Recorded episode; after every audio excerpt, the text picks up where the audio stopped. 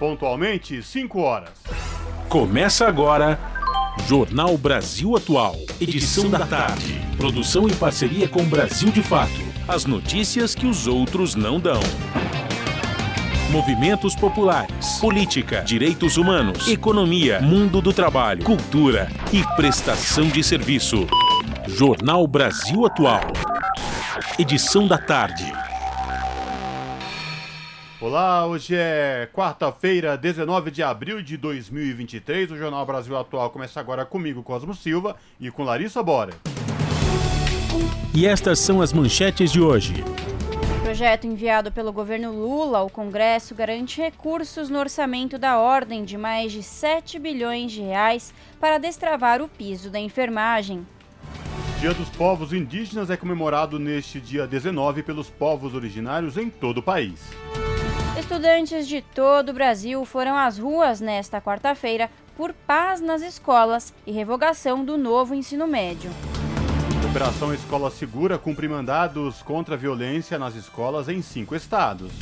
Ordens de internação de menores são realizadas em Santa Catarina, Paraná, São Paulo, Rio de Janeiro e Pernambuco. Vereadores da cidade de São Paulo aprovam projeto de Ricardo Nunes que retira recursos da habitação para tapar buraco de rua. Operação da Polícia Federal prende suspeitos de garimpo ilegal em terras da União. Nova plataforma Jus Amazônia traz dados de ações contra desmatamento ilegal na Amazônia. E Tribunal de Contas da União vai adotar fiscalização simultânea de gastos com cartão corporativo da Presidência da República. Participe do Jornal Brasil Atual por meio dos nossos canais. Pelo Facebook, facebook.com barra Rádio Brasil Atual. Ou no Instagram, arroba Rádio Brasil Atual. Você participa também pelo Twitter, arroba RA Brasil Atual. Ou pelo nosso WhatsApp, o número é 11 96893 7672. Você está ouvindo? Jornal Brasil Atual, edição da tarde. Uma parceria com Brasil de Fato na Rádio Brasil Atual. Tempo e temperatura.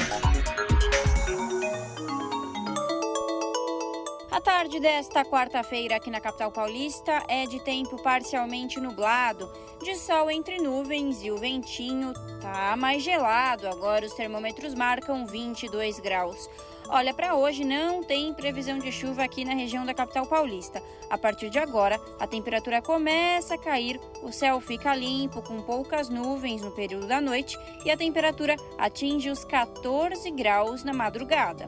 Em Santo André, São Bernardo do Campo e São Caetano do Sul, a tarde desta quarta-feira também é de tempinho parcialmente nublado e clima mais fresquinho. A temperatura neste momento está na casa dos 22 graus. Na região do ABC Paulista não tem previsão de chuva. O tempo fica limpo no período da noite e da madrugada. E a temperatura cai, vai fazer friozinho na madrugada, 14 graus. Tempo parcialmente nublado em Mogi das Cruzes e friozinho. Agora, os termômetros marcam 22 graus na região. Para hoje não tem previsão de chuva, nem agora à tarde, nem durante o período da noite e madrugada. O tempo continua nublado no período da noite e a temperatura atinge os 13 graus na madrugada na região de Mogi. E em Sorocaba, região do interior de São Paulo, a tarde desta quarta-feira é de tempo limpo, com sol entre poucas nuvens, mas o ventinho tá gelado. Agora os termômetros marcam 22 graus.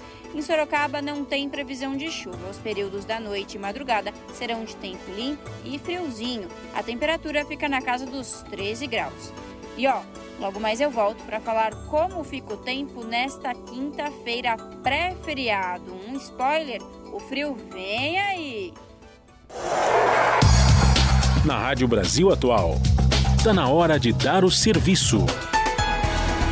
São 5 horas e 4 minutos. Vamos saber a situação no trânsito na cidade de São Paulo. Mas antes disso, para os nossos ouvintes do Jornal da Rádio Brasil Atual terem uma ideia, Larissa, você sabe como é feita, como a CET, que é a Companhia de Engenharia de Tráfego aqui na capital agora, computa o trânsito, o número de lentidão na cidade de São Paulo? Cosmo, não sei.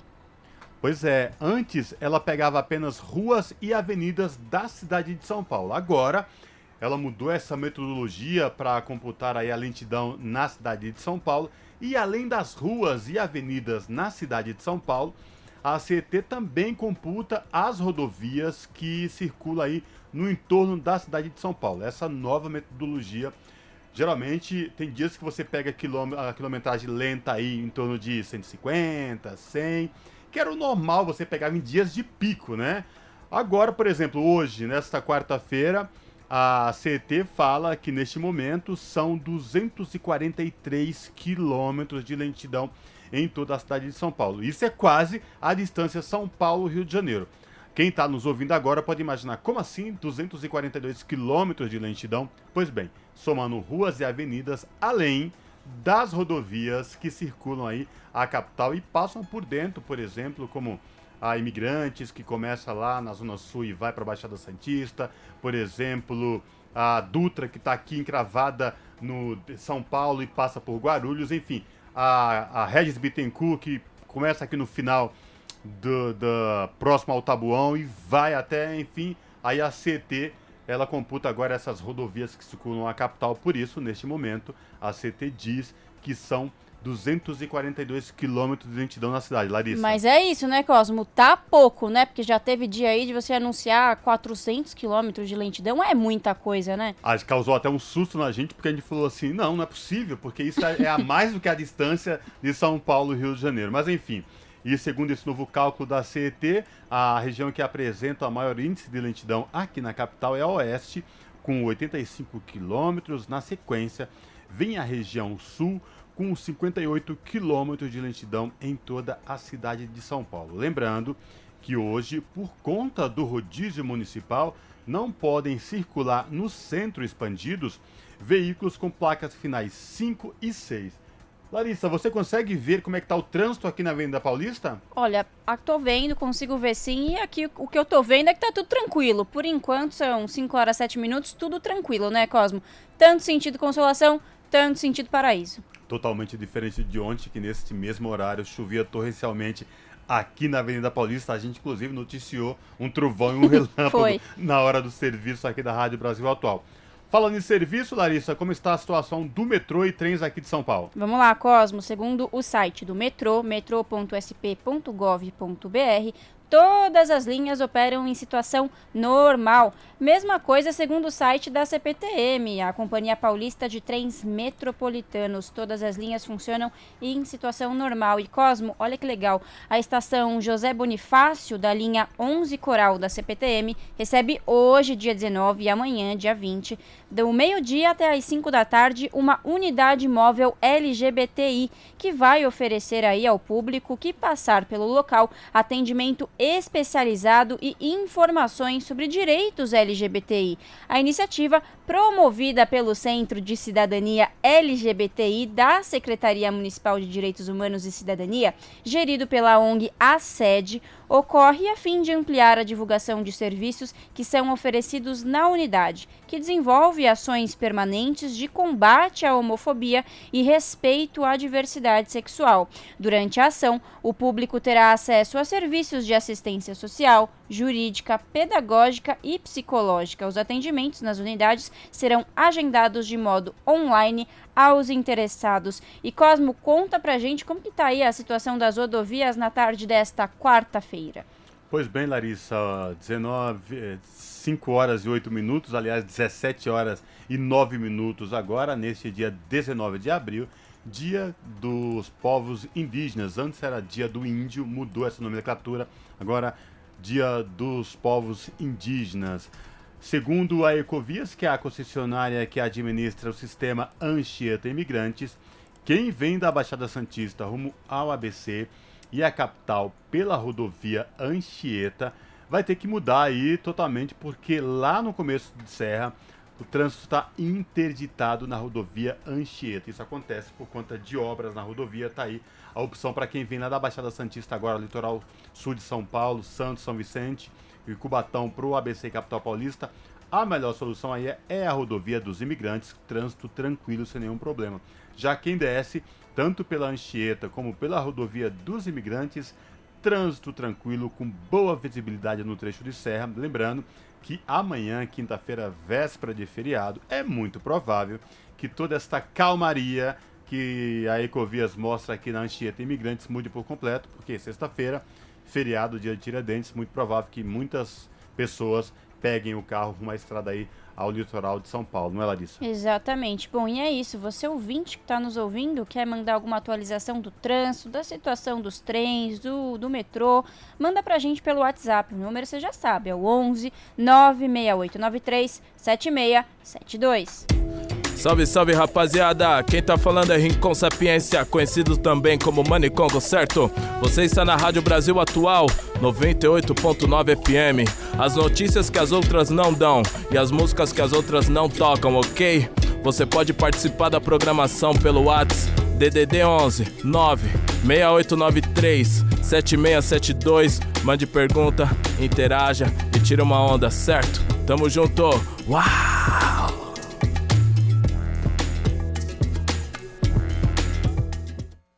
Fábio Balbini, o mestre da mesa. Jornal Brasil Atual. Edição da tarde.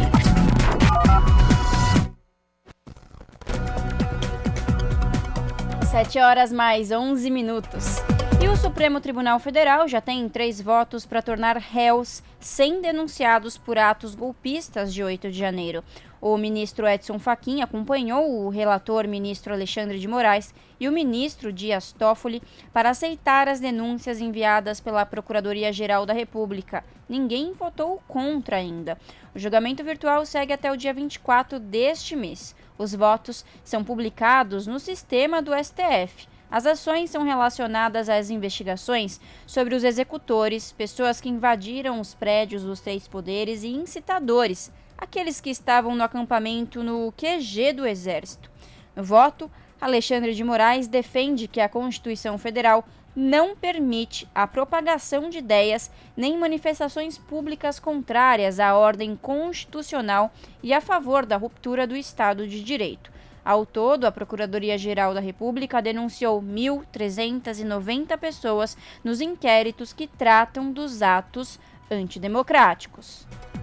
São 5 horas e 12 minutos e a gente continua repercutindo os atos antidemocráticos, porque a ministra do Supremo Tribunal Federal, Carmen Lúcia, acompanhou nesta quarta-feira o voto do relator Alexandre de Moraes em um dos processos para tornar réus denunciados pelos atos golpistas do dia 8 de janeiro, que depredaram a sede do STF, o Congresso Nacional e o Palácio do Planalto. No entanto, a ministra se manifestou pela aceitação da denúncia oferecida pela Procuradoria-Geral da República contra 50 réus, alvos de um dos processos.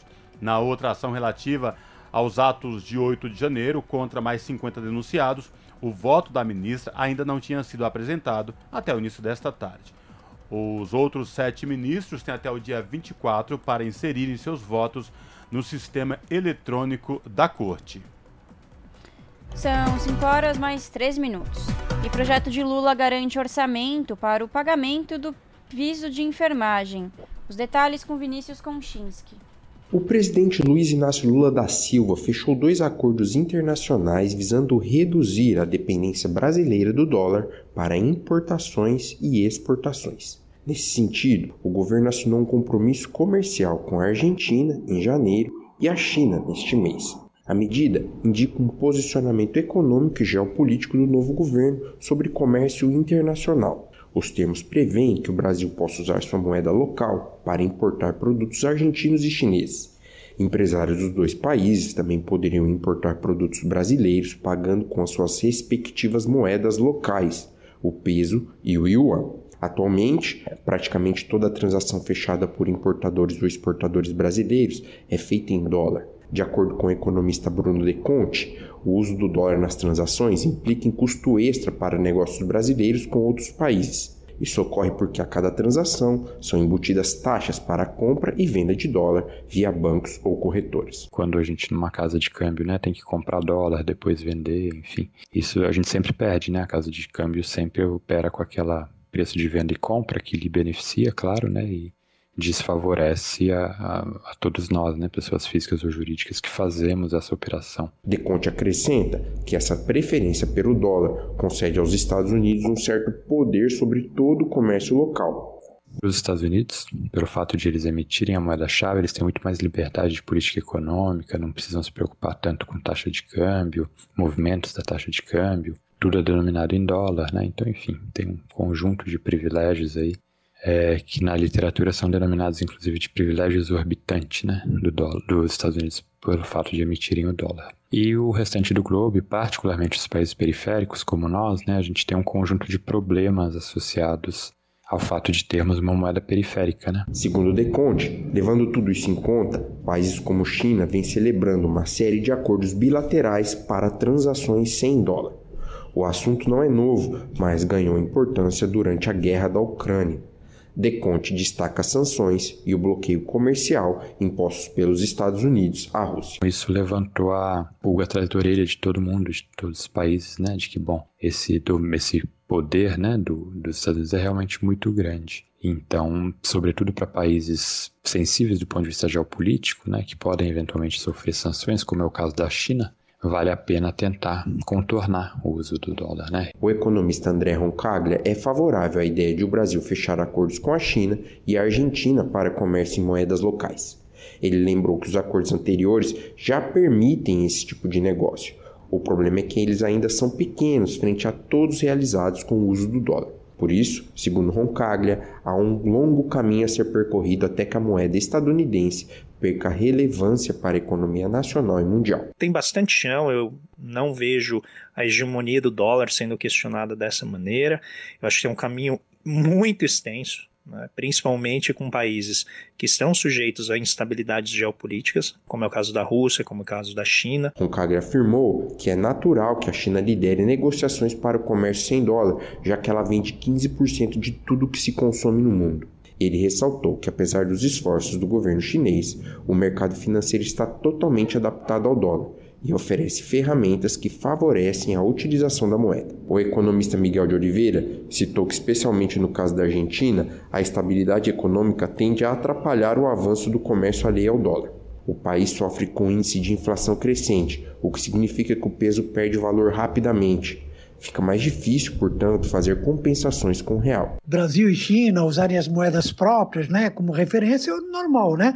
É, são moedas, vamos dizer assim, estáveis, e se são estáveis, né, o, tanto uma parte como o outro aceitam como, como moeda alternativa, né? Com relação à Argentina já é uma coisa um pouco mais complicada, porque é uma moeda que tem uma oscilação muito grande, uma inflação muito grande no país e tal. Apesar disso tudo, Oliveira acredita que a tendência é mesmo que o dólar seja deixado de lado com o passar dos anos.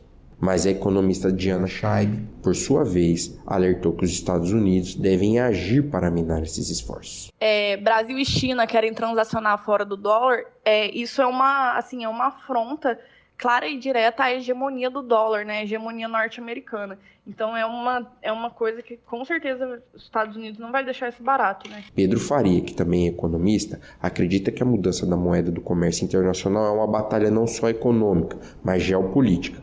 Ressaltou que o presidente Lula parece estar disposto a travar essa disputa e conta com uma aliada estrategicamente posicionada, Dilma Rousseff.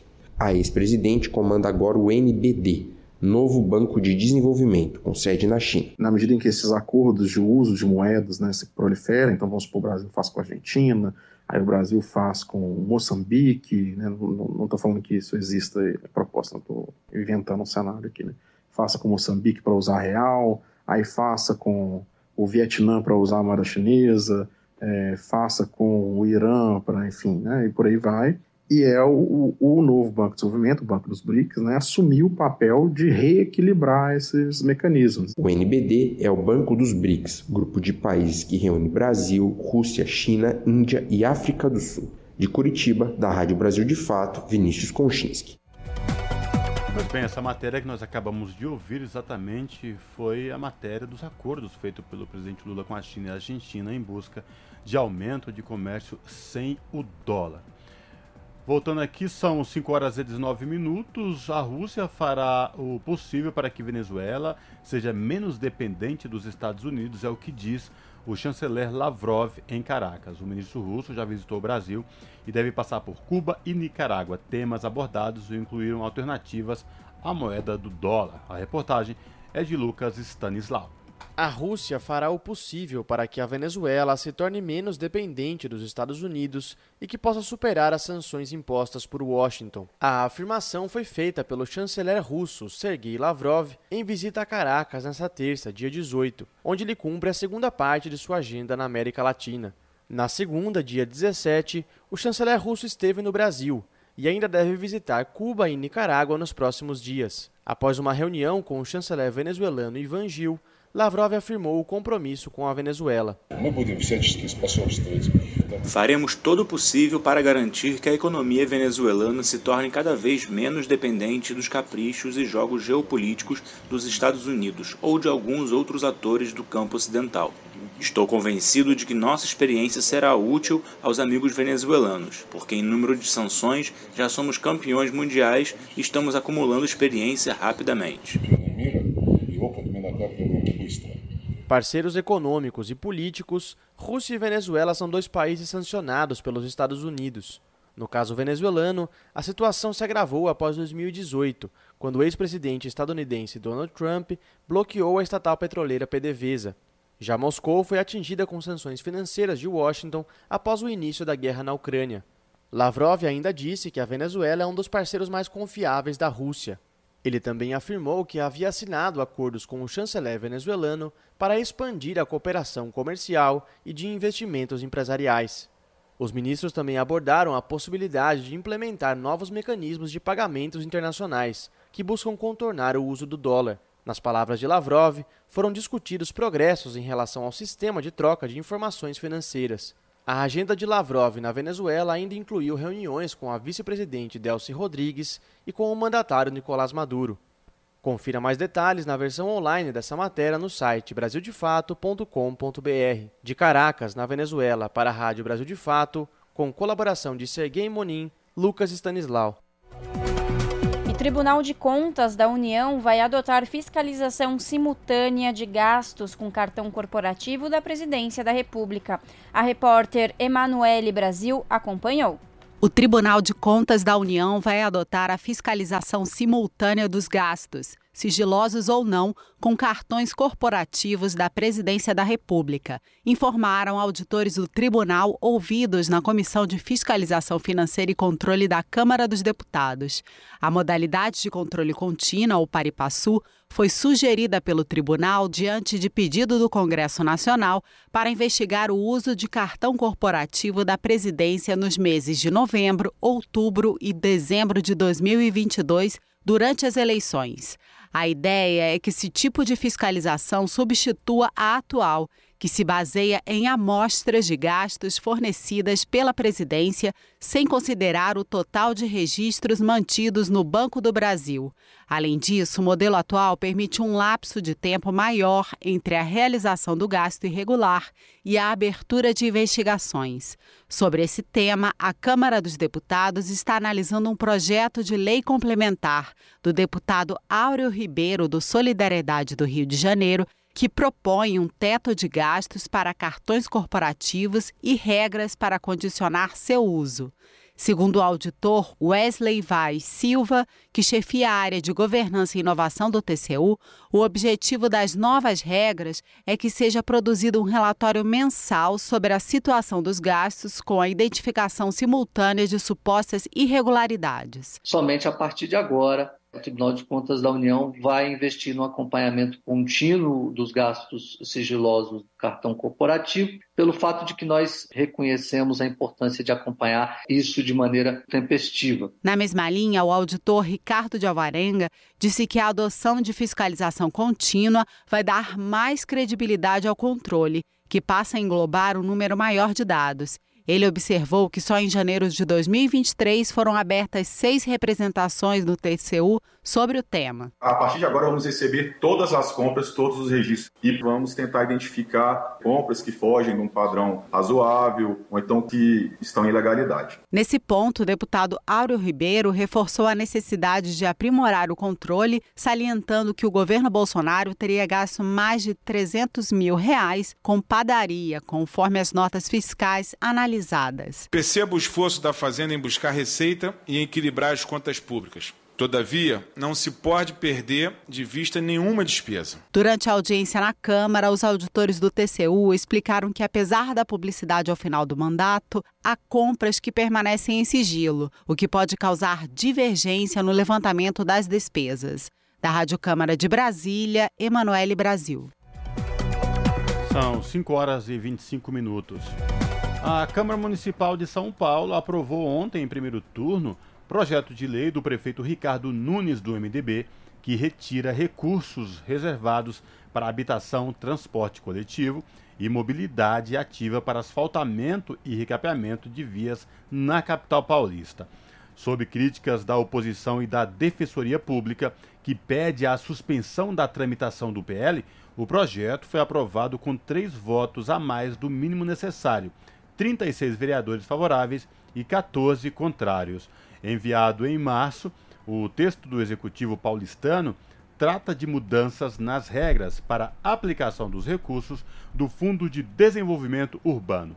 Com uma só canetada, Nunes quer mudar essas prioridades para incluir a pavimentação e recapeamento de vias e ainda redirecionar os recursos não utilizados em até dois anos para outras áreas.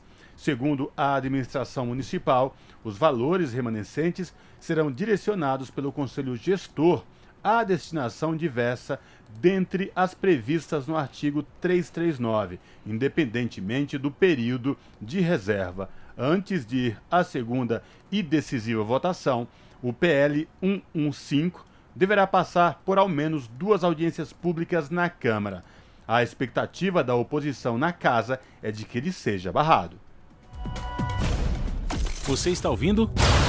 Jornal Brasil Atual, edição da tarde. Uma parceria com Brasil de Fato. 5 horas mais 27 minutos. Por paz nas escolas e revogação do novo ensino médio, estudantes vão às ruas nesta quarta. Além da revogação, secundaristas reivindicam conferências para construir uma reforma popular do ensino médio. Mais detalhes com Gabriela Moncal. Depois de organizar atos simultâneos em todo o país no último dia 15 de março, entidades estudantis convocam o segundo dia de mobilização nacional pela revogação do novo ensino médio e por paz nas escolas para esta quarta-feira, dia 19. As manifestações estão confirmadas nas cinco regiões do Brasil, em ao menos 27 cidades. Criado por medida provisória na gestão Temer, o novo modelo está sendo implementado de forma gradual nas escolas de todo o país e está previsto para se consolidar por completo até 2024. Se, por um lado, o novo ensino médio aumenta a carga horária dos estudantes de 800 para 1.000 horas anuais, por outro, reduz o tempo de disciplinas das ciências básicas, como história, geografia e filosofia dá espaço, por sua vez, às polêmicas matérias flexíveis oferecidas nos chamados itinerários formativos, entre elas disciplinas como brigadeiro caseiro e torne-se um milionário. Entidades de movimentos estudantil e sindical, docentes e pesquisadores defendem a revogação do novo modelo, argumentando que ele privilegia uma profissionalização empreendedora de baixa complexidade e aumenta o abismo social entre escolas. Jade Beatriz, presidenta da União Brasileira dos Estudantes Secundaristas, pede um diálogo real sobre o tema, com participação popular e dos envolvidos no setor de educação. O que a gente quer agora, né, a partir do que foram as manifestações no dia 15 de março, agora no dia 19 de abril, é conseguir fazer conferências do ensino básico conferências de educação, porque aí a gente consegue abrir o debate de fato, né, para além de só uma portaria para consulta pública, Ao Brasil de Fato, o MEC, o Ministério da Educação, informou que a reavaliação do novo ensino médio será com base em diálogo amplo e democrático. A portaria referida por Jade Beatriz foi publicada pela pasta no último dia 9 de março e instituiu a realização, no prazo de 90 dias, de uma consulta pública sobre o tema, com base em audiências, seminários e pesquisas. Passados 40 desses 90 dias, a consulta ainda não começou. Pressionado, o Ministério da Educação publicou uma nova portaria no último dia 5 de abril, paralisando por 60 dias o cronograma de implementação do novo ensino médio. Até o momento, o presidente Lula e o ministro Camilo Santana sinalizam considerar uma reforma do modelo proposto, mas não a sua revogação. O FNE, que é o Fórum Nacional de Educação, que reúne organizações da sociedade civil e do poder público, é uma das entidades organizando a consulta. De acordo com a Confederação Nacional dos Trabalhadores em Educação, que compõe o fórum, os instrumentos que serão utilizados para a escuta da sociedade ainda estão sendo construídos e, de acordo com a entidade, deverão ser divulgados na próxima semana. De São Paulo, da Rádio Brasil de Fato, com reportagem de Gabriela Moncal. Locução: Douglas Matos. Agora no Jornal da Rádio Brasil Atual, vamos conversar com Gabriel Valeri, que é repórter do portal da Rede Brasil Atual, redebrasilatual.com.br. Oi, Gabriel, bem-vindo. Boa tarde, tudo bem? Olá, Larissa, tudo bem? Boa tarde, boa tarde a todos. Gabriel, eu ia perguntar para você qual é o destaque do portal da Rede Brasil Atual, mas hoje, hoje não é um destaque, sim os destaques, né, Gabriel? Exatamente, Larissa. Nós trazemos uma série de destaques, uma cobertura ampla sobre as ações que o governo federal vem é, implementando, nos, principalmente nos últimos dez dias, sobre o combate à violência nas escolas, né? Ontem mesmo, o Planalto divulgou uma cartilha é, intitulada Recomendações para Proteção e Segurança no Ambiente Escolar. Trata-se de uma das primeiras respostas da gestão após a instalação de um comitê interministerial para a elaboração de políticas públicas de prevenção e enfrentamento à violência nesses ambientes escolares e creches. Né? É, a cartilha propõe uma série de ações focadas em três momentos, tá? É, de prevenção, intervenção e pós-venção. Esses programas, de acordo com o governo federal, exigem das instituições de ensino esforços colaborativos também de toda a comunidade, das secretarias de segurança pública, é um esforço de diversas frentes. E, além dessa cartilha, o governo vem intensificando as ações nessas últimas semanas. Também a respeito do controle ao discurso de ódio nas redes sociais, é importante lembrar. O governo liberou auxílios financeiros aos estados e municípios a respeito do combate às escolas e também passou a exigir um cumprimento mais severo das redes sociais de combate à violência e do discurso de ódio. Ontem mesmo, o Lula fez uma reunião é, interministerial também com membros do Judiciário e governadores é, para anunciar algumas medidas sobre o tema e, na ocasião, ele chegou a anunciar um investimento de 3,1 bilhões de reais para combate à violência. Eu convido o, o ouvinte a, a, a, conferir essa cartilha na íntegra no site da RBA e também todas essas medidas anunciadas pelo governo federal. Também, é, como parte desses esforços, hoje, policiais civis de diferentes estados, é, em, em, em, coordenação com o governo federal, realizaram é, mandados de apreensão provisória de menores de idade, de menores de idade, em uma grande, um, um, grande esforço contra essa onda de ataques. A operação ela foi chamada de Escola Segura. Entre as cidades que contaram com essas ações, destaque para Blumenau, em Santa Catarina, Curitiba, Guaíra, no Paraná, Recife, São Paulo, Itapira, São José dos Campos e Saltos, no Paraná, essas últimas três, Barra Mansa, Duque de Caxias e São Gonçalo, no Rio de Janeiro. É, essas ações foram concentradas para prevenir e elas foram direcionadas a menores de idade que praticaram atos infracionais. Importante lembrar o ouvinte que menor de idade, de acordo com a nossa legislação, não comete crime, né? comete ato equiparado ao crime, que é chamado de ato infracional. E esses atos infracionais foram citados pelas polícias civis como incitação ao crime, apologia ao crime, ameaça, associação criminosa, entre outros crimes previstos no, previstos no Estatuto do Desarmamento. Em âmbito federal, é importante dizer que a Operação Escola Segura, tocada pelo Ministério da Justiça, já recebeu, até alguns dados aqui para passar para os ouvintes, uhum. recebeu 7.430 7.473 denúncias apenas no site da instituição. Foram abertos 1.595 boletins de ocorrência, é, 1.224 casos de investigação já estão em curso em todo o país. Foram 694 adolescentes intimados a depor, 255 pessoas apreendidas e 155 mandados de busca e apreensão cumpridos. Então, o governo federal, é, em parceria com os estados, está tocando uma grande operação no sentido de prevenção à violência nas escolas. Perfeito. Gabriel, vamos lembrar aí os nossos ouvintes que todos esses números que você acabou de dizer também foram revelados ontem pelo ministro Flávio Dino durante essa reunião no Palácio do Planalto, né? E, Gabriel, vamos falar um pouquinho aqui da cartilha rapidinho. Essa cartilha ela tem na íntegra no site da Rede Brasil Atual, né? E eu dei uma olhadinha nela aqui. Ela, ela é bem fácil, né? De bem didática de de entender, de olhar, de ver, né, Gabriel? Isso facilita muito também, né? Exatamente, ela é, ela é bem ilustrada e ela tem um passo a passo bem claro para instituições de ensino, para gestores.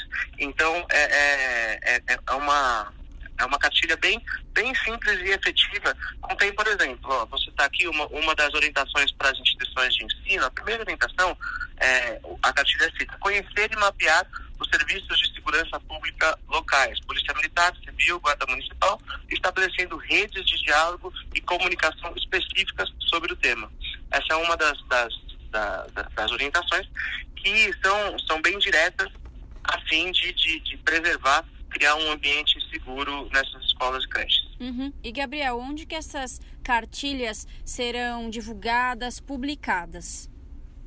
As cartilhas serão direcionadas a todos os gestores de escolas é, em, em é, assim, né, a educação no Brasil ela segue um modelo tripartite tem escolas municipais, federais e estaduais e os gestores dessas três dessas três é, dos três entes da federação receberão essa cartilha. E essa cartilha também é importante dizer ela é aberta ao público. Como eu disse é possível consultar essa cartilha lá no site da RBA e é, é, é, essencial também o engajamento da sociedade, da comunidade nesse tema tão essencial que tanto, que tanto ganhou os noticiários do, nos últimos dias. Perfeito. Agora, ainda falando de educação, mas mudando um pouquinho o foco, né, Gabriel? Vamos falar aí da, das escolas, que a maioria dessas escolas, ela não respeita a lei que aborda o ensino antirracista. É isso mesmo, Gabriel? Fala pra gente. Pois é, Larissa. É um estudo da, do Instituto Alana e do GV10, Instituto da Mulher Negra, é, percebeu esse número bem alarmante, Larissa, que mais de 70% das cidades brasileiras não adotam o ensino sobre a história afro-brasileira.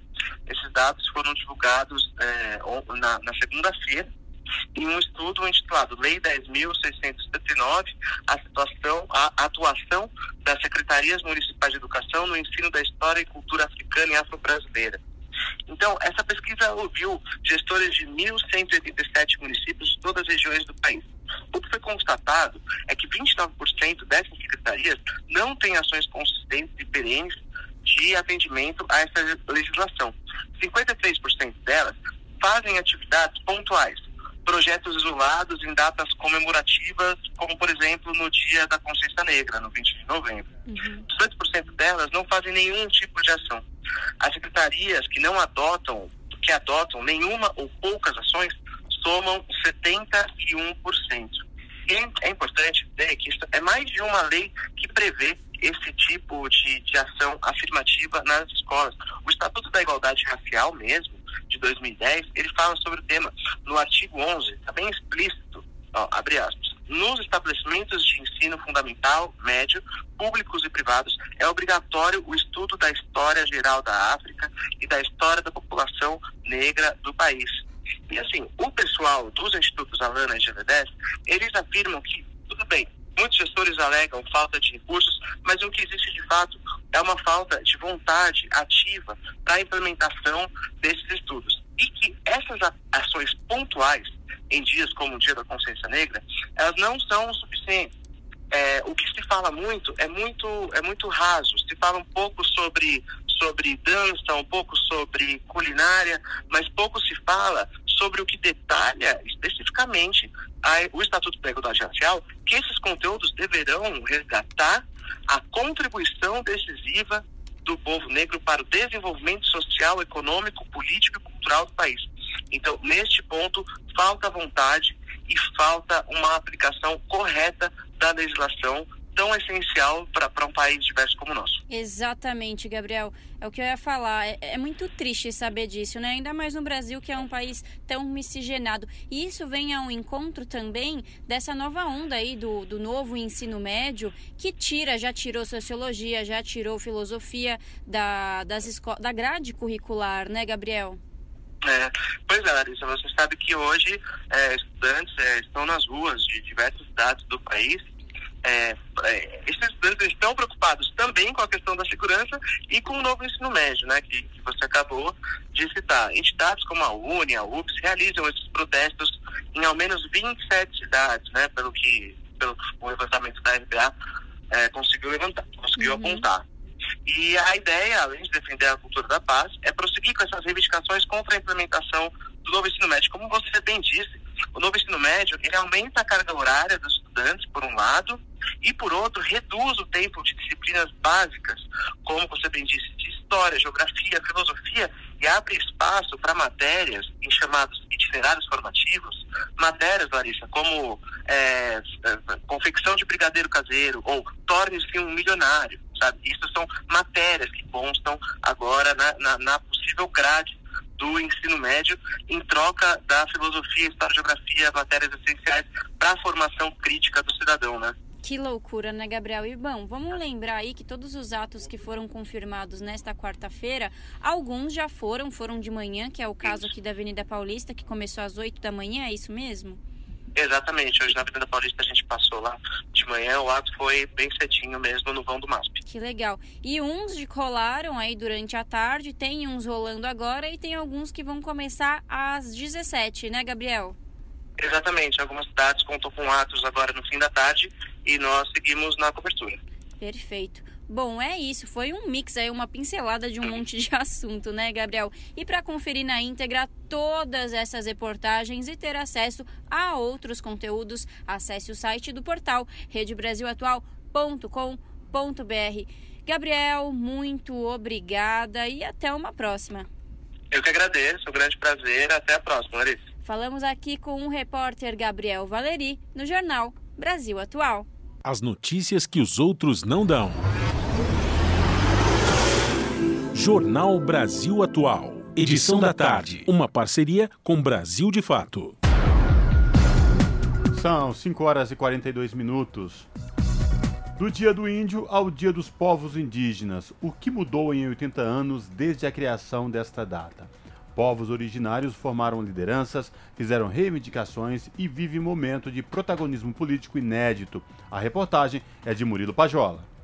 Há 80 anos, o Brasil passava a reconhecer o chamado Dia do Índio, que em 2023 passa a ser celebrado pela primeira vez como Dia dos Povos Indígenas. A mudança no nome reafirma a diversidade dos mais de 300 povos que vivem no país. Nas últimas décadas, os povos originários fortaleceram suas organizações, formaram suas lideranças, se aliaram a indigenistas e produziram marcos importantes na história deles e do Brasil. Foi assim com a criação da primeira reserva indígena na década de 60, passando pelo movimento reivindicatório da Constituinte e pelo primeiro acampamento Terra Livre. Agora, em 2023, houve a criação do Ministério dos Povos Indígenas e de uma Frente Parlamentar Indígena. O professor Leonardo Barros afirma que, ao longo da história, os povos indígenas conquistaram sua condição como atores políticos. Os povos indígenas não apenas sobreviveram, como realmente se tornaram players políticos, atores políticos muito relevantes. Então, agora já não se trata de sobrevivência, né? se trata de colocar as questões da agenda deles na pauta da esfera pública brasileira mais ampla, né? É, é, um, é um outro, realmente, né? É um outro paradigma, uma outra um outro período histórico. Né? A inclusão da data no calendário nacional há 80 anos não significava, porém, respeito aos modos de vida originários. Na década de 40, estados mundo afora concebiam a questão indígena de duas formas: integração ou extermínio. Nos Estados Unidos e Argentina, por exemplo, o uso de guerras e campanhas militares tiveram o objetivo de dizimar as populações, ou seja, extermínio. Essa é a razão pela qual, em 1943, a população indígena estava em declínio no Brasil, um contraste com a fase atual. A prévia do censo de 2022 indicou que a população originária dobrou nos últimos 10 anos e ultrapassou 1,65 milhão. Na primeira metade do século passado, o governo Vargas defendia a chamada Marcha para o Oeste. Nas palavras dele, para abrir caminhos e estender fronteiras econômicas. Mas nesse caminho estavam os povos indígenas brasileiros. E os irmãos Vilas Boas, Orlando, Cláudio e Leonardo foram os responsáveis por fazer contato, inspirados pela política de Marechal Rondon. Já sob o presidente Jânio Quadros, o Brasil teve em 1961 a primeira terra indígena reconhecida pelo governo federal, o Parque Indígena do Xingu mas o projeto dos militares para os indígenas divergia radicalmente da visão dos irmãos Vilas Boas e das próprias lideranças indígenas.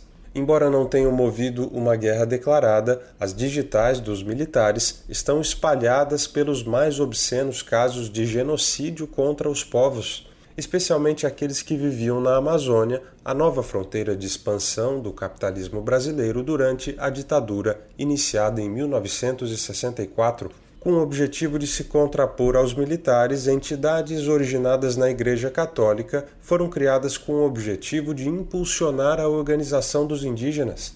Entre elas, algumas com atuação até hoje, como o CIMI, o Conselho Missionário Indigenista, e a OPAN, Operação Amazônia Nativa.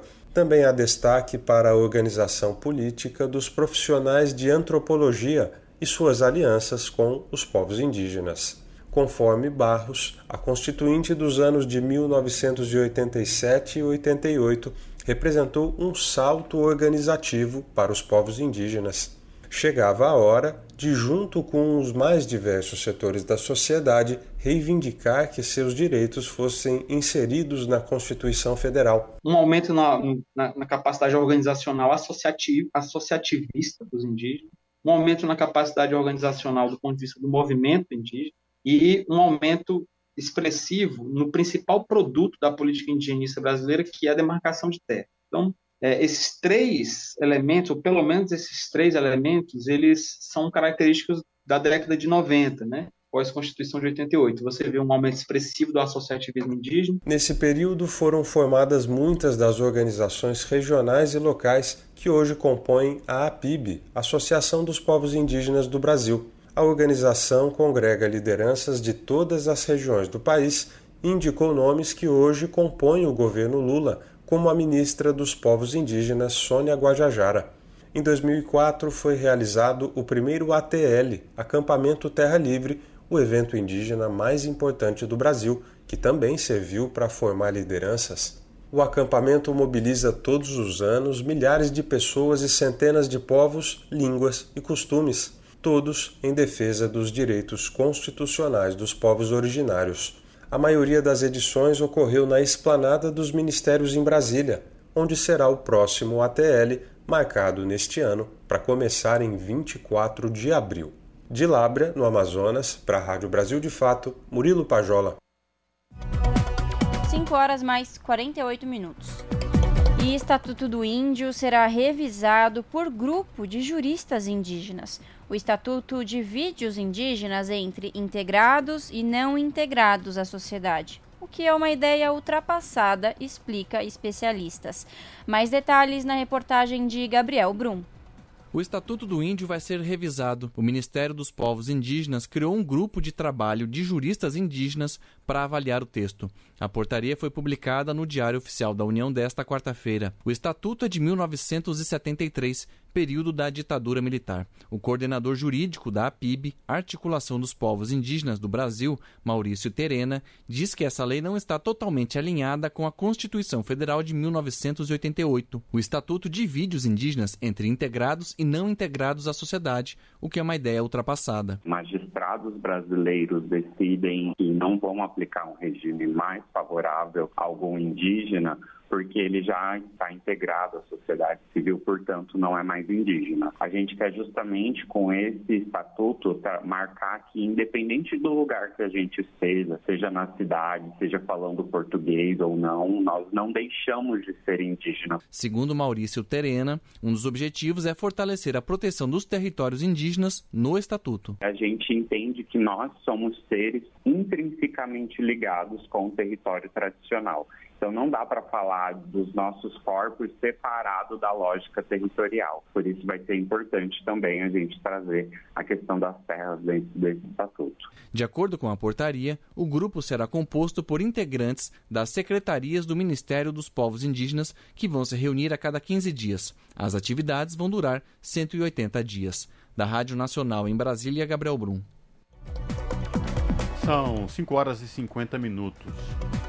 E mais uma aeronave usada por garimpeiros ilegais foi destruída após a desativação dos corredores aéreos legais na terra indígena Yanomami, em Roraima. A informação foi divulgada na noite de terça-feira pela Força Aérea Brasileira. O avião de pequeno porte foi queimado em ação conjunta da FAB e do IBAMA. Deflagrada a partir de ações de inteligência, vigilância e reconhecimento, a operação realizou realizada ocorreu no espaço aéreo da região norte do território, na última sexta-feira, dia 14. A liberação dos corredores aéreos para a saída voluntária de garimpeiros da terra indígena Yanomami por voos privados foi encerrada no dia 6 de abril. Com isso, o controle do espaço aéreo foi retomado pela Força Aérea Brasileira. No dia em que ocorreu a nova operação, pilotos da FAB identificaram um avião voando irregularmente na região e um caça A-29 Super Tucano da Força Aérea foi acionado para realizar a missão de alerta em voo. Inicialmente, o caça realizou acompanhamento discreto, identificando a matrícula do avião e confirmando que se tratava de um voo ilícito.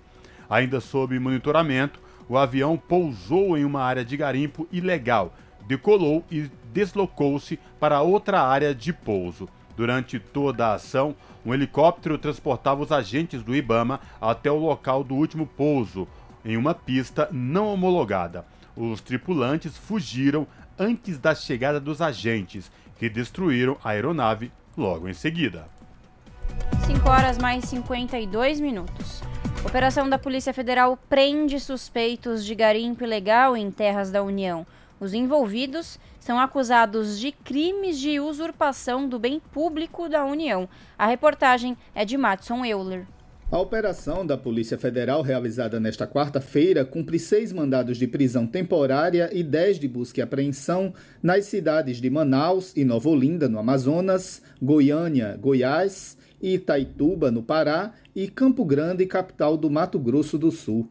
Foi determinado também o bloqueio de bens e valores. Os envolvidos são acusados de crimes de usurpação do bem público da União. Eles praticavam garimpo ilegal em terras da União, situadas no estado do Amazonas, conhecida como Filão dos Abacaxis, no município de Maués. A Polícia Federal iniciou as investigações e chegou até o garimpo ilegal após denúncias de moradores com relatos de poluição das águas e morte de peixes e de animais que servem de alimentação para a comunidade local. O laudo pericial detectou o uso de cianeto, material altamente tóxico, na lavra do ouro do garimpo. É a primeira vez que a PF identifica o uso dessa substância química na extração de ouro na Amazônia. O cianeto possui a mesma função do mercúrio, ou seja, é usado para aglomerar o ouro garimpado. Durante as buscas para reprimir as práticas no garimpo, os policiais também identificaram trabalhadores submetidos a condições de semelhantes a de escravos. Estima-se que o dano ambiental e o ouro extraído ilegalmente configuram um prejuízo de mais de 429 milhões de reais. Segundo a Polícia Federal, os alvos da operação são reincidentes e já foram presos pela mesma prática criminosa em 2015. Entre os crimes apontados na investigação estão extração mineral sem autorização, uso de substâncias nocivas à saúde humana e ao meio ambiente e associação criminosa armada. As penas somadas podem ultrapassar 30 anos de prisão. Da Rádio Nacional em São Luís, Madison Euler. São 5 horas e 54 minutos. Nova plataforma Jus Amazônia traz dados de ações contra desmatamento ilegal na Amazônia. Confira os detalhes sobre esta nova plataforma na reportagem de Gabriel Brum. Uma plataforma com informações sobre quase 6.500 ações civis públicas contra o desmatamento ilegal na região amazônica vai ser lançada nesta quinta-feira durante evento em Brasília. A plataforma Jus Amazônia é resultado de várias frentes de trabalho para o combate ao dano ambiental à floresta. Qualquer pessoa vai conseguir ter acesso em tempo real aos dados sobre a localização dos processos abertos e os resultados, conforme detalha Jurema Paz, engenheira legal da plataforma. O DIS Amazônia apresenta cruzamento de dados minerados que trazem informações significativas, como o número de ações civis públicas estaduais e federais no tempo e espaço por estado e comarca, ou sessão judicial da região amazônica, com acesso a documentos como petições iniciais, decisões, sentenças e divulga pesquisas pioneiras que abordam a questão do desmatamento na Amazônia. Nos últimos quatro anos, o desmatamento na floresta amazônica aumentou 60% em relação à média dos quatro anos anteriores. Embora o número de ações civis públicas contra a derrubada ilegal da floresta tenha triplicado entre 2017 e o ano passado, a responsabilização dos culpados ainda é pequena, de acordo com especialistas do Amazon, instituto voltado para pesquisa sobre a Amazônia. De acordo com os responsáveis pela plataforma, a disponibilização e transparência dos dados ajudam a reduzir a impunidade.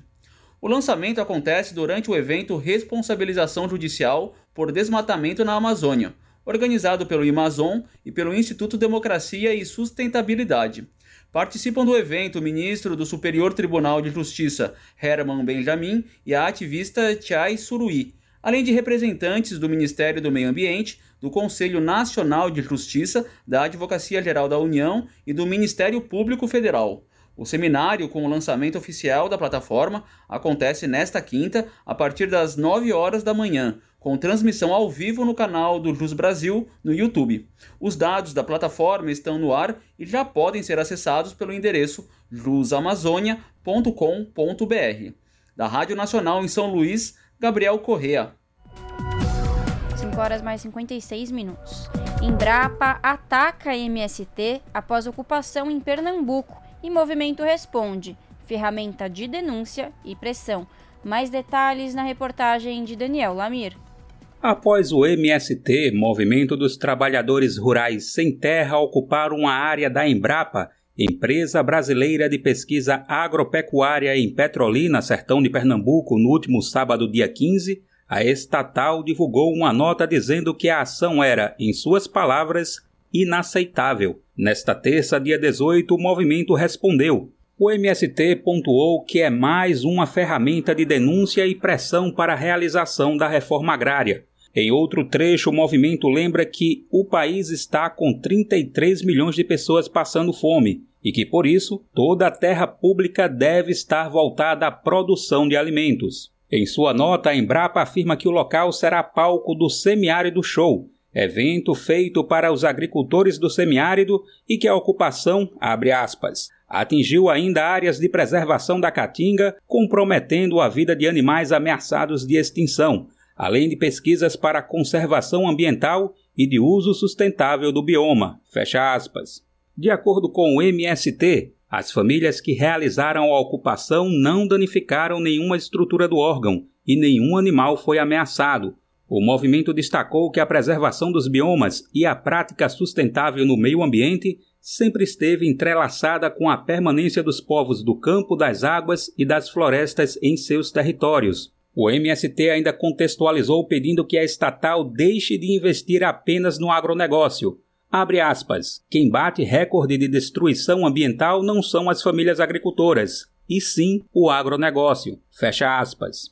A nota finaliza com o seguinte trecho: abre aspas. A ocupação é uma forma de sinalizar que a Embrapa deveria estar desenvolvendo projetos de pesquisa para agricultura familiar e camponesa, pois quando se desenvolvia, há seis anos, era para o agronegócio. Porém, sabemos que é a agricultura familiar quem coloca a comida na mesa dos trabalhadores e, mesmo assim, fica esquecida no parâmetro de pesquisa. Fecha aspas. Do Recife, da Rádio Brasil de Fato, com informações da redação. Locução: Daniel Lamir. A pluralidade de ideias e a informação confiável nunca foram tão necessárias. Você que gosta do conteúdo jornalístico produzido pela Rádio Brasil Atual e pela TVT tem uma missão muito importante: dar o seu apoio para que nossa voz continue cada vez mais forte. Jornalismo independente, com responsabilidade com a notícia e com a democracia, só é possível com a participação e o apoio popular. Acesse o site catarse.me/tvt, faça a sua assinatura e nos ajude com sua contribuição. Rádio Brasil Atual e TVT. Compromisso com a notícia. Compromisso com você. Pontualmente, 18 horas. Rádio Brasil Atual. Para sugestões e comentários, entre em contato conosco por e-mail redação@jornalbrasilatual.com.br ou WhatsApp DDD 11 96893 7672. Acompanhe a nossa programação também pelo site redebrasilatual.com.br.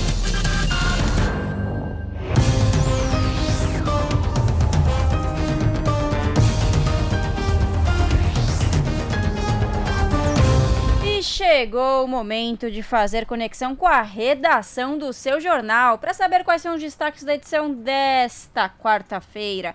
O seu jornal começa pontualmente às 19 horas na TVT, canal digital 44.1 ou pelo YouTube, né? youtube.com.br No comando dela, a apresentadora Ana Flávia Quitério. Boa noite, Flavinha.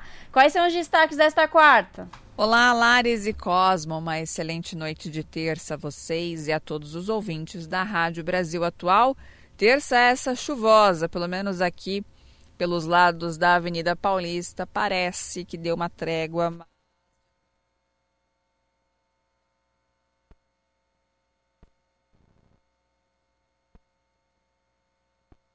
Olá, Lares e Cosmo, uma excelente noite de quarta-feira a vocês e a todos os ouvintes da Rádio Brasil Atual.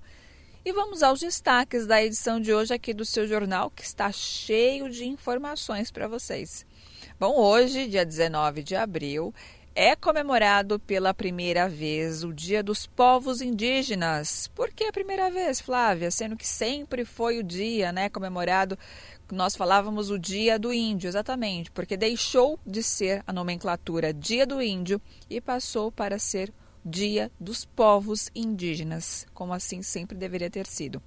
A troca do nome é uma das reivindicações das lideranças indígenas conquistada agora no governo Lula.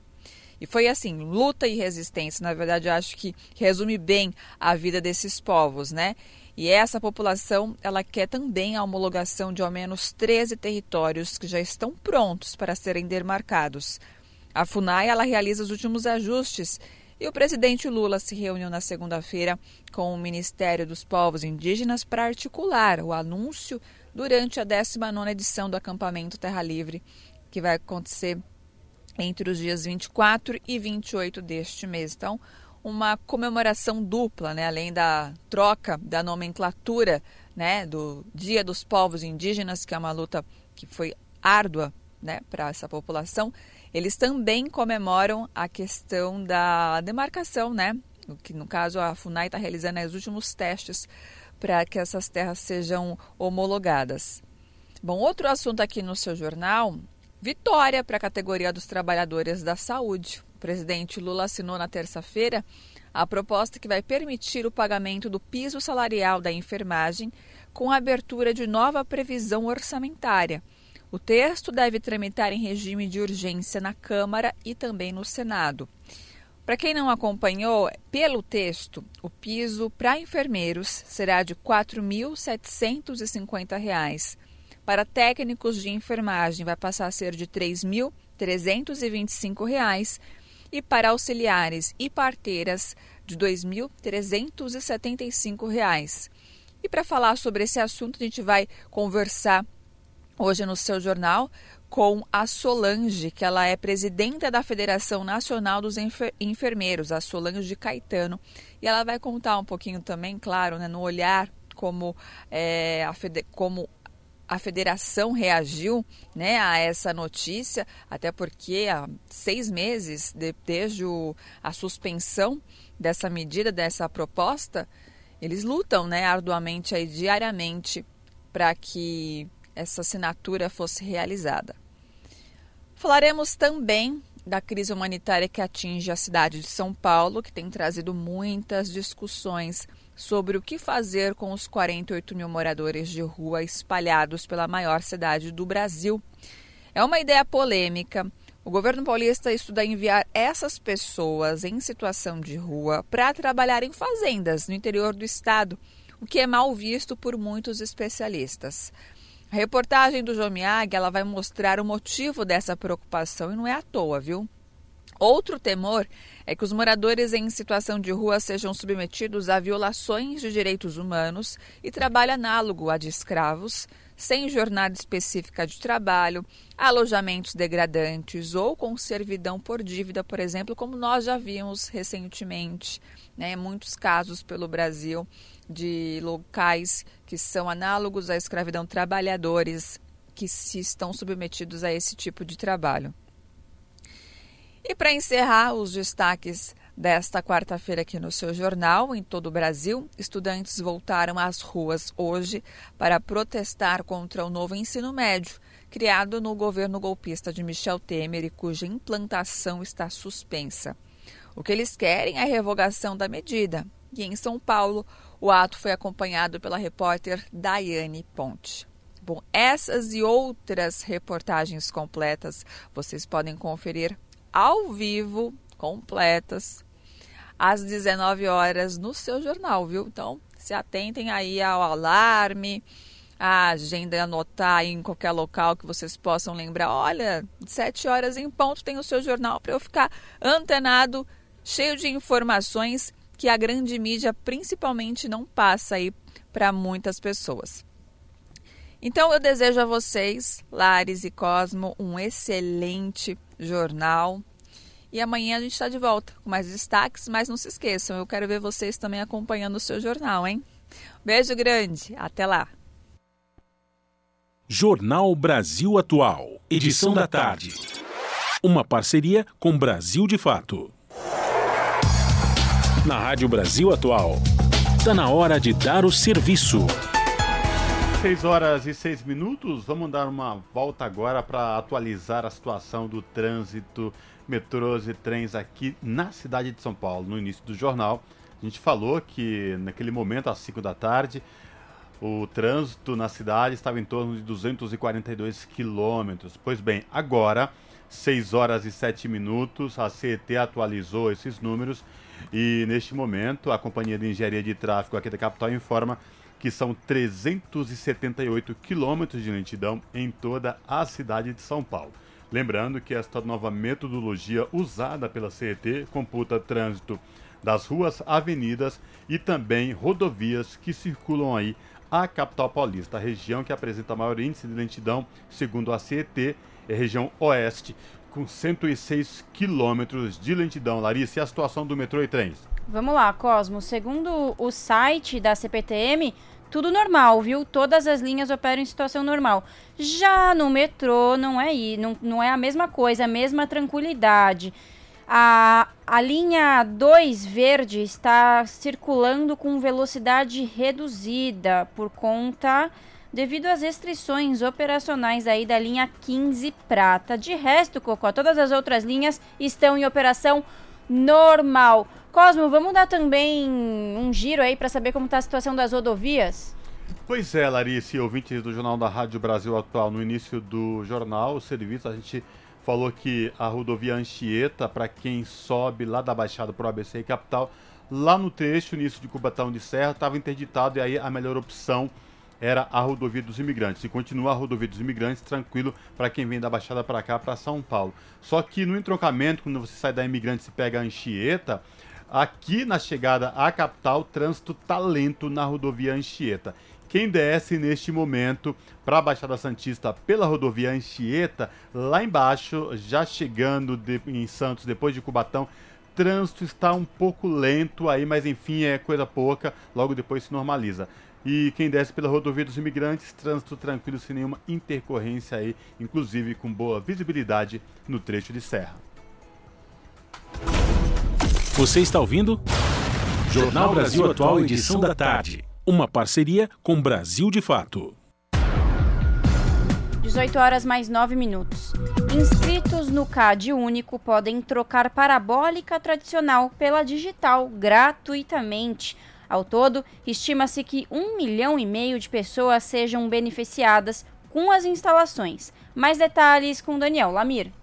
Famílias de baixa renda que estejam inscritas no CAD único do governo federal podem agendar a instalação de antenas parabólicas digitais para as suas casas. Tanto o agendamento quanto a instalação são serviços gratuitos, ofertados pela Anatel em parceria com o Ministério das Comunicações. Há uma estimativa que um milhão e meio de pessoas sejam beneficiadas com as instalações. O procedimento é necessário porque a tecnologia 5G é transmitida pela mesma faixa de radiofrequência da antena parabólica tradicional. Para que a antena digital possa ser instalada, é necessário haver na residência uma antena parabólica tradicional instalada e em funcionamento.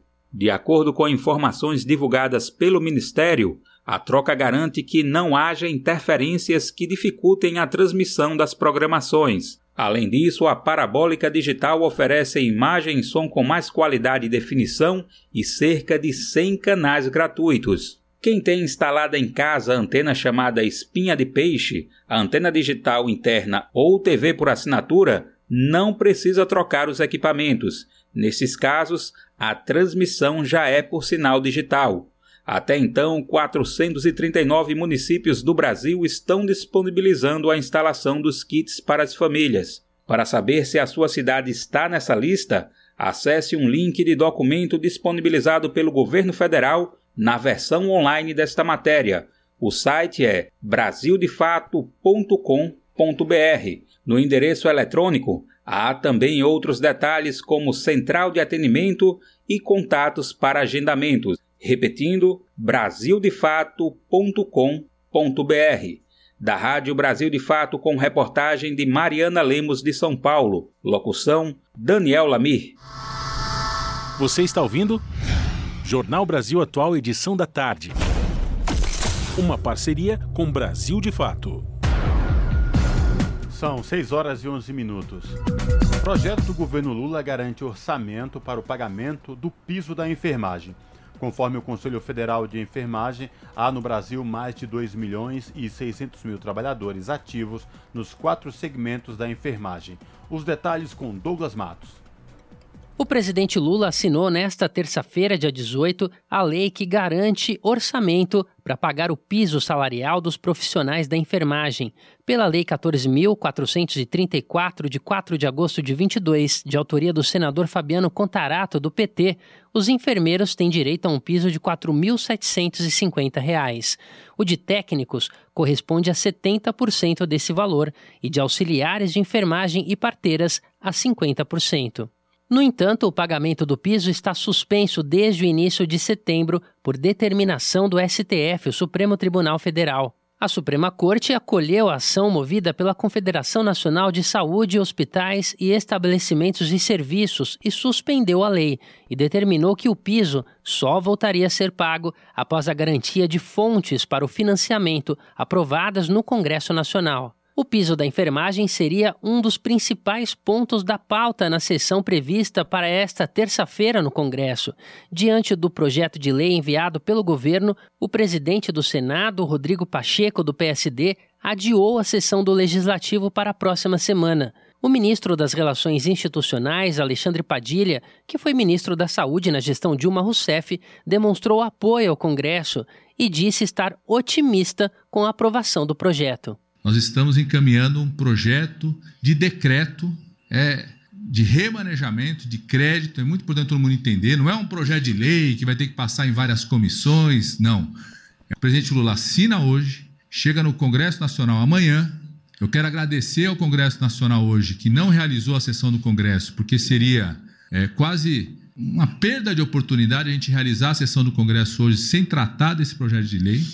E na semana que vem, que está marcada a sessão no Congresso, o Congresso Nacional vai analisar e tenho certeza absoluta vai aprovar. Além de Padilha, a ministra da Saúde, Nízia Trindade, participou da cerimônia de assinatura. Ela ressaltou que a efetivação do piso é um compromisso do Estado brasileiro. Quero dizer a vocês que o ato hoje do presidente Lula, ao encaminhar essa medida que faz propõe ao Congresso o remanejamento do recurso para garantir o pagamento do piso, todos entendem que é um momento essencial. É, a repartição desses recursos, também fruto de um processo criterioso, é o compromisso com o SUS e é o compromisso com a valorização da categoria da enfermagem, né, dos vários profissionais que atuam no campo da enfermagem. De acordo com o COFEN, o Conselho Federal de Enfermagem, há no Brasil mais de 2 milhões e 600 mil trabalhadores ativos nos quatro segmentos da enfermagem. Desses, 642 mil são enfermeiras e enfermeiros, e há 1 milhão e meio de profissionais de nível técnico, 440 mil auxiliares e 440 mil parteiras. Esses profissionais, porém, podem estar registrados em mais de um segmento. Do total de trabalhadores, 85% são mulheres e mais de 53% pretos e pardos. Deputados governistas têm afirmado que, após a chancela por parte do Congresso, o custeio do piso da enfermagem não será comprometido pela eventual aprovação do novo arcabouço fiscal, que será apreciado pelo Legislativo também nos próximos dias e que tem a função de substituir o regime do teto de gastos. Da Rádio Brasil de Fato, com reportagem da redação da Rede Brasil Atual e informações de Brasília. Locução: Douglas Matos. E o Senado aprovou medida provisória que prorroga contratos de profissionais da saúde no Rio de Janeiro. O texto segue agora para a sanção presidencial. Mais detalhes com o repórter Pedro Pincer. O plenário do Senado autorizou a prorrogação dos contratos temporários de 4.117 profissionais da saúde que trabalham nos hospitais federais e institutos nacionais de saúde no estado do Rio de Janeiro. Ao invés de encerrarem os vínculos em 1 de dezembro deste ano, os contratos serão estendidos por mais 12 meses, até 1 de dezembro de 2024. O impacto inicial previsto quando a MP foi editada era de 255 milhões de reais, abrangendo salários e encargos patronais. Entre as unidades de saúde envolvidas estão os hospitais federais do Andaraí, de Bom Sucesso, da Lagoa, dos servidores do Estado, de Ipanema e Cardoso Fontes. Para o relator, senador Fabiano Contarato, do PT do Espírito Santo, a interrupção desses contratos pioraria ainda mais a situação dos hospitais mantidos pelo governo federal no Rio de Janeiro.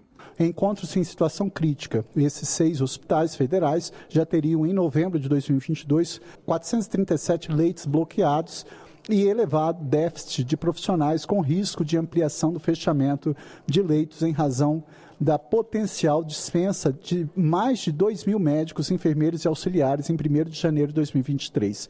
Já aprovada pela Câmara dos Deputados, a medida provisória segue agora para a sanção do presidente Lula. Da Rádio Senado, Pedro Pincer. São 6 horas e 17 minutos. Acidentes causados por motoristas embriagados somam 539 em, 12, em dois meses, de acordo com a Polícia Rodoviária Federal. Mais detalhes na reportagem de Suzana Lima. 2023 já tem números expressivos de acidentes causados por motoristas embriagados. Foram 539 só nos dois primeiros meses do ano em todo o país, de acordo com a Polícia Rodoviária Federal. Os dados consolidados de 2022 também são preocupantes. Mais de 14.300 motoristas foram autuados porque estavam dirigindo sob efeito de álcool nas rodovias federais brasileiras. Mais de 41 mil condutores se recusaram a fazer o teste do bafômetro. De acordo com o diretor da Associação Brasileira de Medicina de Tráfego em Minas Gerais, Alisson Coimbra, tanto a recusa quanto provas testemunhais são suficientes para a aplicação da multa. Desde 2008, a lei seca vem buscando é, é, modalidades de criminalizar essa combinação que todo mundo já sabe que não dá certo. E uma coisa é certa: quem se nega a fazer o teste, claramente tem alguma coisa a pagar. Ou seja, é preciso que a gente entenda, e a população que está nos escutando, que a lei aperfeiçoou.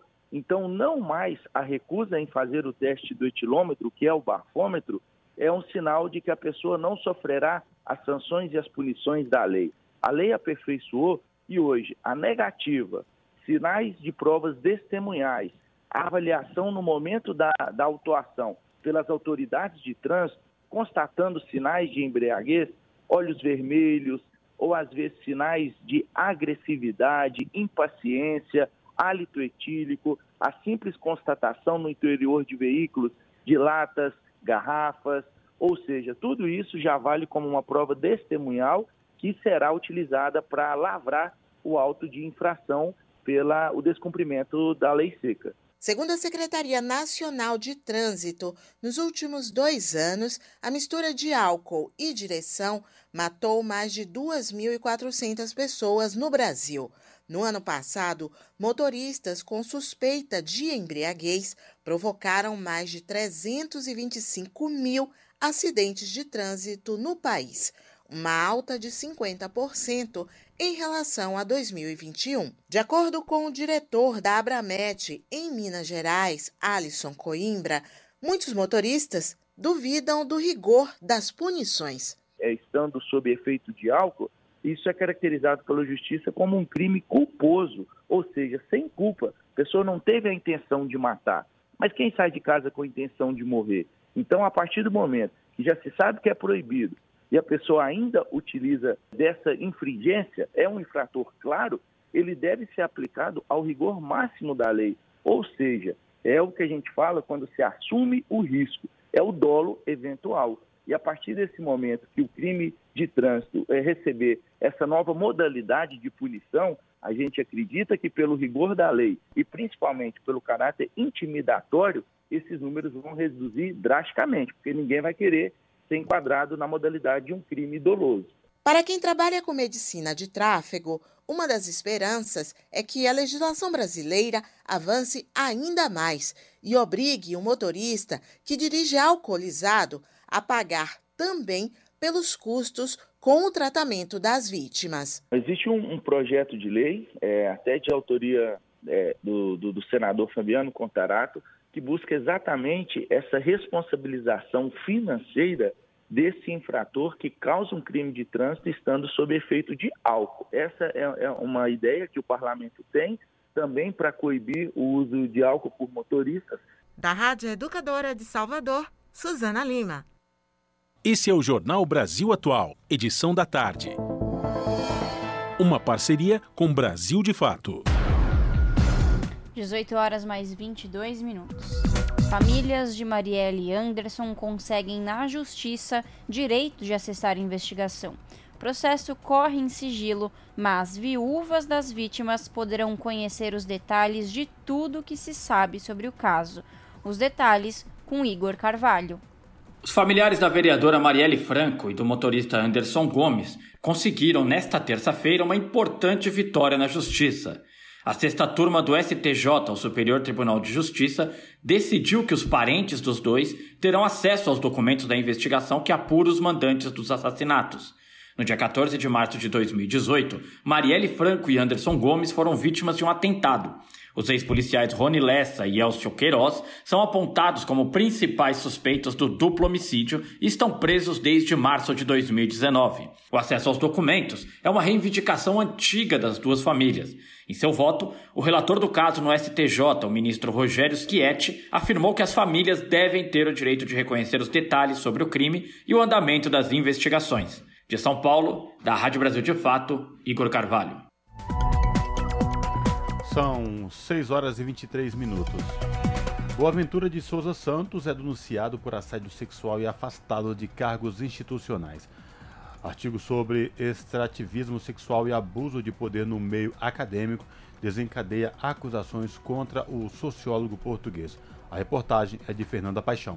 O sociólogo português Boaventura de Souza Santos foi denunciado por assédio sexual e afastado de cargos institucionais. Nesta semana, a líder Mapuche Moira Milan, etnia indígena da zona patagônica argentina, se somou a uma série de denúncias que surgiram na semana passada de assédio sexual e abuso de poder contra o intelectual. A maioria dos casos são de ex-alunas ou orientandas de Boaventura. Desde então, o acadêmico foi afastado de dois cargos institucionais. Ele saiu do CLACSO, Conselho Latino-Americano de Ciências Sociais, e da direção do Centro de Estudos Sociais da Universidade de Coimbra. Nas palavras de Milan, a Claxo sempre soube, o que a torna cúmplice. Ela relatou que o conselho costumava convidá-la para mesas com Boaventura. Além de negar a participação, Milan disse que ameaçava denunciar o português publicamente como abusador. A declaração foi dada em entrevista ao portal El Salto, em referência a uma situação de 2010. No caso, ela conta ter sido convidada pelo sociólogo para dar uma conferência aos seus alunos na Universidade de Coimbra. No relato, Moira afirma que viajou sem condições econômicas de deslocamento,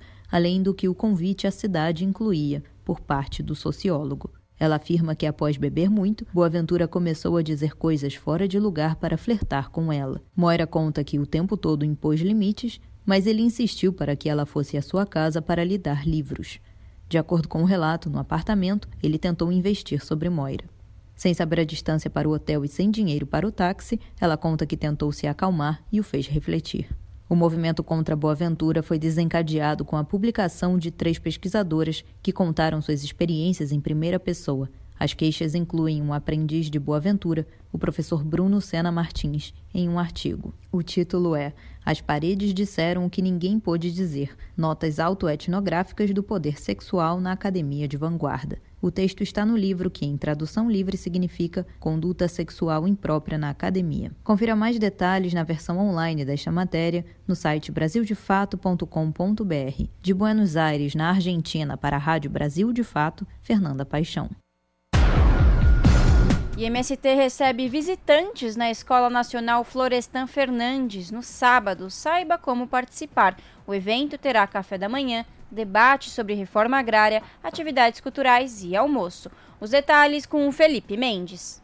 Quem quiser conhecer a Escola Nacional Florestan Fernandes do MST, Movimento dos Trabalhadores Rurais Sem Terra, pode visitar o local no sábado, dia 22. Além de conhecer a estrutura, será aberta uma participação em debate sobre o tema da reforma agrária.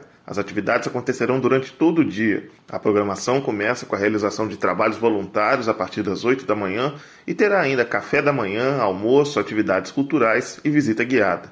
A Escola Nacional Florestan Fernandes fica na cidade de Guararema, em São Paulo, a cerca de 70 quilômetros da região central da capital paulista. O convite para o evento é aberto para todas as pessoas que desejam conhecer a luta e as ações do MST. Serão apresentadas as iniciativas que estão sendo preparadas para celebrar os 40 anos do movimento que serão completados em 2024. O debate programado para este sábado vai falar sobre as ações que o MST tem realizado em seus territórios e o atual cenário da reforma agrária. A atividade contará com a participação de Rosemary Witzel e Miguel Stedley, ambos integrantes do movimento. Ao Brasil de Fato, Miguel Stedley destacou que o modelo do agronegócio é incapaz de produzir sem uso intensivo de venenos. É incapaz de produzir alimentos para alimentar a sociedade brasileira, ao contrário, destina essa suposta produtividade para exportação, é, para especulação com os alimentos, como a gente viu no aumento do preço do arroz, que faltava no mercado interno porque estava sendo desviado para exportação. A gente vê o fracasso, inclusive, no tema ambiental. O modelo do agronegócio é um modelo que não consegue produzir sem o uso intensivo de venenos e gerando poucos empregos. E isso recoloca o tema da reforma agrária é, em pauta. E para nós do MST, o que nós queremos debater é uma reforma agrária popular, uma reforma agrária que produz alimentos saudáveis para alimentar a população brasileira. Para participar da atividade deste sábado, é preciso preencher a inscrição no formulário disponível na versão online desta matéria.